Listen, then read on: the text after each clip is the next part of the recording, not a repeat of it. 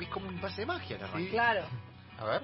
Igual, mañana traeré otra versión de esta del miércoles que viene traeré otra versión de esta misma canción porque me gusta la onda y eh, no es la, la obvia. Pará, el arranque es como, viste, el, el, que está... El que tiene el corista de Diego Torres al lado, Sí. que tiene como un co- cosito con, con, con pinche Sí. que hace... ¿No? Ese. Que nadie sabe lo- el nombre del instrumento. No, no tengo ni idea. Es como un xilofón, pero Sí, con- no sé. claro. Es una, para mí es una cortina que hace ruido. Es como, es como el hijo del xilofón con el Es triángulo. como el que tiene la- los ángeles de la puerta que Claro, pone la claro, abuela. claro. El llamador de ángeles, llamador de ángeles. pero con tubos. Claro, pero hecho, pero hecho de instrumentos. Claro.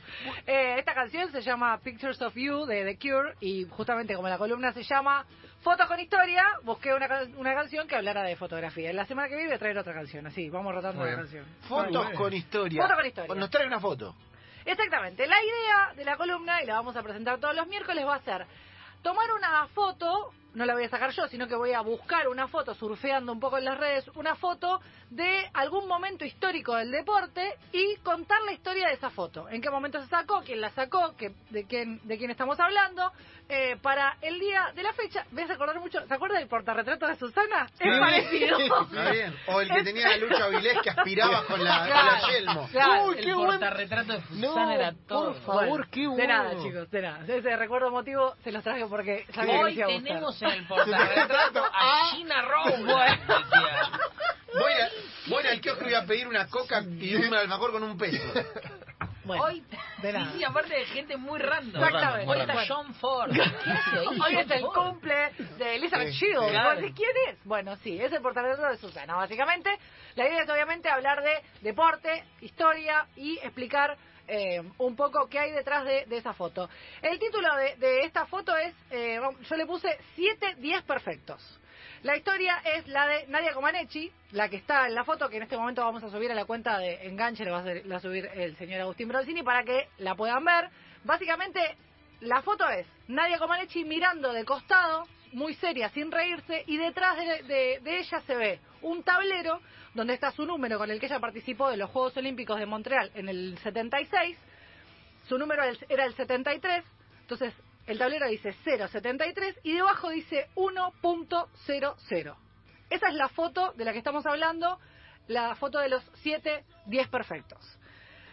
La foto la sacó eh, Don Harley, que es como eh, el padrino de la fotografía deportiva. Porque encima es eso, o sea, el tipo que saca la foto es un fotógrafo que tiene muchísimos años como ex deportista de motocross y de motociclismo y que cuando vio que no podía competir más se dedicó al fotoperiodismo. Y esa foto no solo cuenta lo que estaba pasando en ese momento, sino también él trasladó toda su impotencia de no poder seguir compitiendo a través de su arte como fotógrafo. Eh, vamos a escuchar el audio que traje para acompañar esta foto para que entiendan y se pongan en clima. Viajamos a 1976 y escuchamos lo que pasaba en el momento que Montreal. estaba eh, Nadia Comaneci en la arena. A ver, indicates to the judges that she's ready. Is ready? ¿Está lista? ¿está Nadia? A ver. le hace una mirada a los jueces Sí, y arranca. Y comienza su rutina. Esto es parte de un documental que se llama Nadia Comaneci, El Perfecto 10. En la primera imagen, mientras que seguimos el, el audio porque así pueden escuchar el, el final, que es la parte más interesante, ella comienza su performance que dura solamente 30 segundos. Oh. Faultless. Perfecto. Absolutamente perfecto. Nadia Comaneci. Now, what are the judges going to say about that? There's the smile. Y ahí llega la sonrisa, dice. Porque dicen que nunca se reía. Claro. Magnificent gymnast. Exactamente. ¿Qué pasa hasta ahí? Ponele pausa así, lo explico. Primero, Nadia Comaneci no se reía. Nadia Comaneci Claro. estaba entrenada.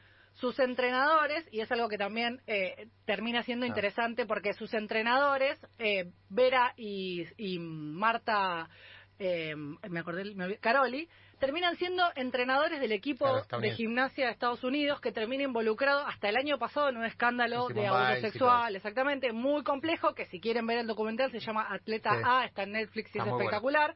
Sí. Es, también lo que me gustó fue esto, que estamos hablando de algo que pasó hace 40 años, 50 años, y termina siendo súper actual. Nadia Comaneci a los 14 años, luego de esta performance, recibe 7 10 perfectos. Hace 7 presentaciones seguidas y la puntuación es 10, una detrás de la otra. no solo se convirtió en la primera atleta en conseguir 10 perfectos 10, eh, tres- 10 perfectos 10, sí, bien digo, sino que además tuvo que hacer algo que cambió por completo la lógica o la manera de puntuar en las Olimpiadas. Omega, la empresa que provee los cronómetros a las, a las Olimpiadas, al Comité Olímpico, les dice, ¿estás seguro que te sirve el reloj así con tres números? Sí, ¿para qué? Si total el, el puntaje es 7.3, 7.8, 9.8 y nadie va y se saca un 10. Es como lo que está pasando con la nafta. Claro. Lo que dicen que 99 la nafta. ¿viste? Es lo mismo. Claro. Nadie termina sacándose un 10 y por eso es que la foto dice 1.00 y la cara de ella es una cara de decir, ¿cómo puede ser que me haya sacado un 1? No se, Claro. sa- no se había sacado un 1, se había sacado un 10. Era la primera vez que a alguien le daban un 10 en un Juego Olímpico, una nena de 14 años que transformó por completo la historia de la, de la gimnasia deportiva, la gimnasia olímpica. Ella después se convirtió en eh, una atleta bandera para el régimen Sí, de tremendo, de- que fue tremendo. La, la hostigaron muchísimo tiempo, después ella tuvo que escaparse. Se escapó por un bosque para poder salir exiliada y terminó en Estados Unidos. Finalmente se hizo eh, ciudadana americana. Pero la historia es que ella logró, con una performance perfecta, cambiar no solo la historia de los Juegos, la historia del- de la gimnasia, sino la historia de los Juegos Olímpicos. Porque a partir de ese momento y a partir de lo que ella consiguió en, esa, en ese 12 no, perdón, estoy diciendo mal la fecha. Eh, en ese noviembre del 76 fue convertirse por primera vez en la, arti- la atleta que modificó hasta los cronómetros de los Juegos Olímpicos.